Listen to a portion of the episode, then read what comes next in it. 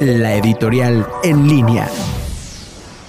Muy buenas tardes amigos de en línea, soy la doctora Olivier Ortiz y el día de hoy vamos a hablar de este tema que es bastante controversial, que son el número de casos que tenemos reportados sobre el coronavirus en México.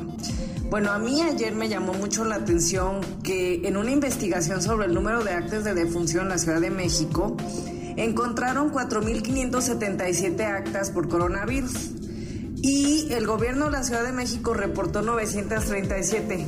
Una vez más se ha demostrado que realmente las eh, no concuerdan las cifras entre las que están relacionadas con el coronavirus y las que realmente se han reportado, ya que es, no sé, una cuarta parte de lo que se dice.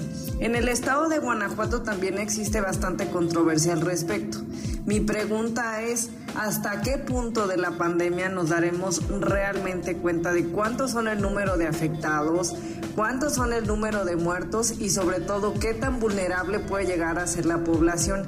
el reabrir los comercios y el de alguna manera volver a nuestra vida cotidiana a partir del primero de junio, creo yo que es una falta de respeto a la población, que es un atentado hacia la salud de toda la, la población vulnerable y no vulnerable con comorbilidades y sobre todo es una falta de conciencia social sobre la repercusión que puede tener esta enfermedad en nuestro país y en todo el mundo. Muchísimas gracias y nos encontramos en la siguiente cápsula editorial.